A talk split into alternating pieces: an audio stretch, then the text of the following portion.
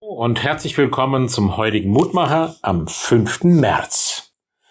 Wir hören auf die Losung aus Sprüche 18, Vers 10.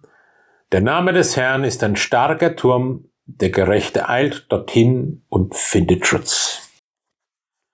Worauf du dich verlassen kannst. Das ist ja so ein geflügelter Satz, den wir immer wieder hören oder gebrauchen. Tja, und auf wen ist wirklich Verlass? Unser Bibelvers für den heutigen Tag bietet an, der Name des Herrn ist ein starker Turm.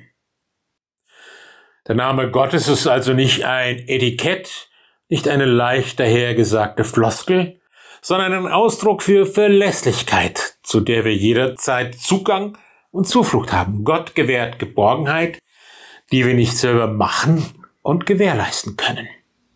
Turm, ein Bild für Sicherheit und Schutz ein Burgturm, ein Schlossturm, ein Wasserturm oder auch ein Kirchturm, die oftmals im Mittelalter als Zuflucht dienten, wenn Fein und Marodeure durch die Dörfer und das Land zogen. Ein besonderer Aspekt hat unser Wort auch. Da steht nämlich der Name des Herrn ist ein starker Turm. Hier ist vorausgesetzt, dass dieser Turm nicht wankt, denn er ist nicht von Menschenhand gemacht. Wenn ich mich auf diesem Turm befinde, bin ich am richtigen Platz. Von dort habe ich Übersicht, dort kann ich sehen, was kommt, und dieser Turm ist, wenn er beleuchtet ist, im Dunkeln auch noch eine Orientierung. Ein Ort der Geborgenheit für diejenigen, die im Turm sind und ein Zufluchtsort, wenn es mal eng wird und die Probleme über den Kopf wachsen. Dabei haben wir Christen auch eine Verantwortung, nämlich wie gehen wir mit dem Namen Gottes um? Martin Luther hat dazu in seiner Erklärung zum zweiten Gebot eine gute Anleitung gegeben.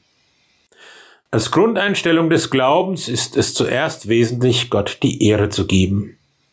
Dann hat der Name Gottes nichts zu suchen bei Unwahrheiten und schlechtem Reden über andere. Umso mehr können wir Gott in aller Not bitten. Und wir haben Grund, Gott zu loben und zu ehren. Das lässt sich auch schön ausdrücken mit einem bekannten Lied. Gott, du bist mein Zufluchtsort. Ich berge mich in deiner Hand, denn du schützt mich, Herr. Darum will ich dich nur noch bitten, guter Herr und Gott, dass du uns schützt, dass du deine Hand über uns hältst und dass wir immer wieder Zuflucht und Vertrauen in dir suchen und fassen. So geht er mit uns auch in diesem Tag segne und bewahre du uns in deinem Frieden. Amen. Es grüßt Ihr Roland Friedrich Pfarrer.